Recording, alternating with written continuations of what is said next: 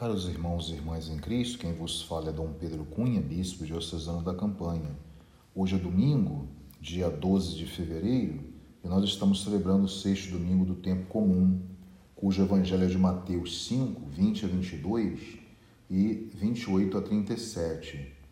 Naquele tempo, disse Jesus a seus discípulos: Eu vos digo, se a vossa justiça não for maior que a justiça dos mestres da lei e dos fariseus, Vós não entrareis no reino dos céus. Vós ouvistes o que foi dito aos antigos: Não matarás. Quem matar será condenado pelo tribunal. Eu, porém, vos digo: todo aquele que se encoleriza com o seu irmão será réu em juízo. Ouvistes o que foi dito: Não cometerás adultério. Eu, porém, vos digo: todo aquele que olhar para uma mulher com o desejo de possuí-la já cometeu adultério com ela no seu coração. Vós ouvistes também o que foi dito aos antigos: Não jurarás falso, não cumprirás os teus juramentos feitos ao Senhor. Eu, porém, vos digo: não jureis de modo algum, seja o vosso sim, sim, e o vosso não, não. Tudo o que for além disso vem do maligno. Meus caros irmãos e irmãs, é importante destacar que a liturgia da palavra desse domingo, ela começa na primeira leitura com um texto muito bonito de um livro sapiencial chamado Eclesiástico, no 15º capítulo, no versículo 16, que diz assim: Se quiseres observar os mandamentos, eles te guardarão. Se confias em Deus, tu também viverás. Antes de tudo, Deus apela aí para a liberdade do homem. Por isso coloca esse verbo na condicionante, né? Se quiseres. Por isso Deus não força o homem a nada mas coloca diante dele a chave da felicidade. Então, se o homem tomar essa chave da felicidade e abrir livremente a porta, ele encontrará o que está buscando, porque todos nós buscamos é, a felicidade. Então, os mandamentos, na verdade, eles protegem o homem e conduzem ao mesmo tempo o homem ao bom caminho, para que ele possa colocar em prática a palavra e a vontade de Deus. Em síntese, seria dizer que os mandamentos de Deus conduzem à vida, à vida plena e ao mesmo tempo à felicidade. Por que Deus quer a nossa felicidade? Porque o homem é a imagem e semelhança de Deus. Ele foi criado para viver na intimidade, na harmonia com Deus, que é esse Criador que ama de um jeito que ainda não alcançamos e ao mesmo tempo ele quer ser amado com total liberdade por cada um de nós. Por isso, Deus dá ao homem o direito de escolher entre uma coisa e outra. Então, cabe ao homem ser de fato livre, escolhendo a Deus, ou seja, com todas as suas forças, com todo o seu coração, com toda a sua alma, com todo o seu entendimento. E o evangelho então proclamado nessa liturgia, que é um trecho muito importante do Sermão da Montanha, o evangelista Mateus, que está escrevendo para judeus convertidos ao cristianismo, apresenta Jesus como o novo Moisés, que está no monte, dando ao povo de Deus a lei, ou melhor, fazendo uma interpretação desta lei, uma interpretação correta. E ao mesmo tempo ele está revelando o sentido profundo desta lei, que nem sempre foi vivida por todo o povo, por uma má interpretação dessa lei no sentido do Antigo Testamento.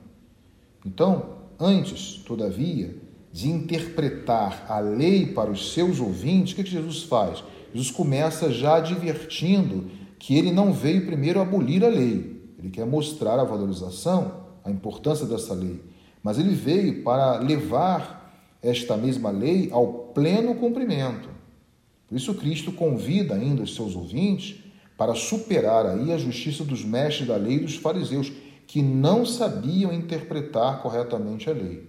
Então, a justiça dos mestres da lei e dos fariseus consistia, né, como nós sabemos, em uma prática meramente exterior da lei e impunha também essa prática exterior às outras pessoas, ou seja, era uma atitude né, que nós chamamos assim de legalista, não é? ou seja, pegava o aspecto externo, aparente né, da lei e ao mesmo tempo esqueciam, se esqueciam do seu verdadeiro espírito, o espírito da lei.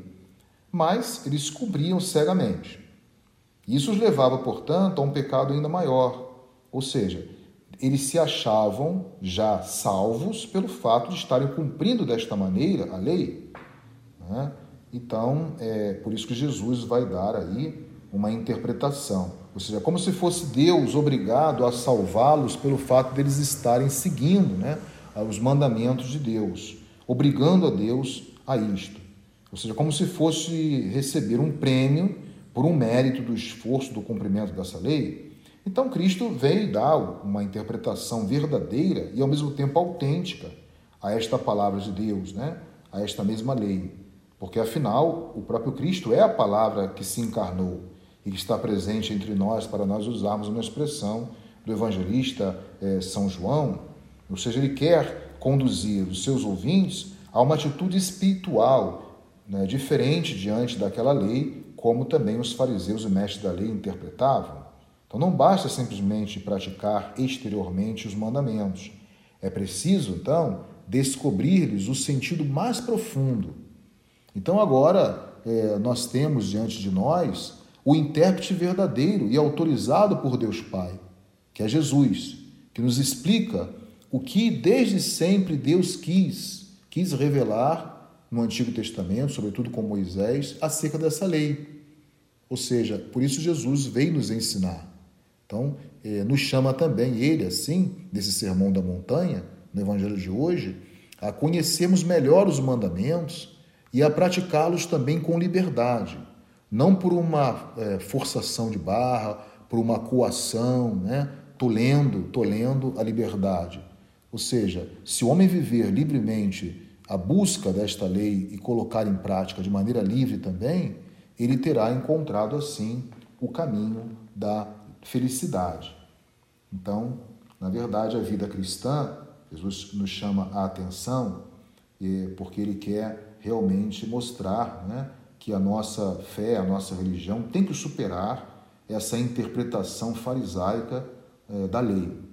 Ou seja, essa mesma lei consiste, sem dúvida alguma, em viver eh, a prática da justiça, uma justiça maior, e praticar a justiça significa observar a vontade de Deus, não matar, não cometer adultério, como Jesus menciona no Santo Evangelho.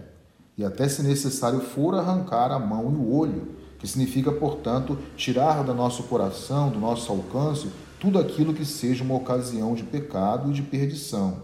Então, por isso, Jesus quer que a vida cristã seja uma vida coerente, uma vida transparente e uma vida justa. Então, é, a palavra de Deus hoje ela deve ser uma expressão do nosso ser, é um apelo né, para que esta palavra seja uma expressão do nosso ser. Daí Jesus pedir, né? Seja o vosso sim, sim, o vosso não, não. Então que possamos, inspirados por esse, por esse sermão da montanha, por essas palavras de Jesus, coadunar nossas vidas, né? Entre a palavra e a prática dessa mesma palavra, a prática da justiça, vivendo o equilíbrio é, e dando também o espírito a esta lei, fugindo, portanto, dessa interpretação farisaica e legalista. Assim, nós iremos interpretar Deus, na sua lei, como Deus do amor e da misericórdia, que quer nada mais, nada menos do que a realização do homem, a busca da felicidade e o cumprimento de sua vontade. Que possamos então trilhar, inspirado por esse sermão de Jesus, este caminho buscando colocar em prática a sua lei na instauração desse reino de Deus e assim encontrar nessa mesma lei, que é o próprio Cristo Jesus, a felicidade suprema que todos nós procuramos. Louvado seja nosso Senhor Jesus Cristo, para sempre seja louvado. Senhor esteja convosco, Ele está no meio de nós. Seja bendito o nome do Senhor, agora e para sempre. A nossa proteção está no nome do Senhor que fez o céu e a terra por intercessão da Virgem do Carmo, dos nossos beatos Padre Victor e Nha Chica, abençoe-vos o Deus Todo-Poderoso, Pai e Filho e Espírito Santo. Tenham todos um abençoado domingo.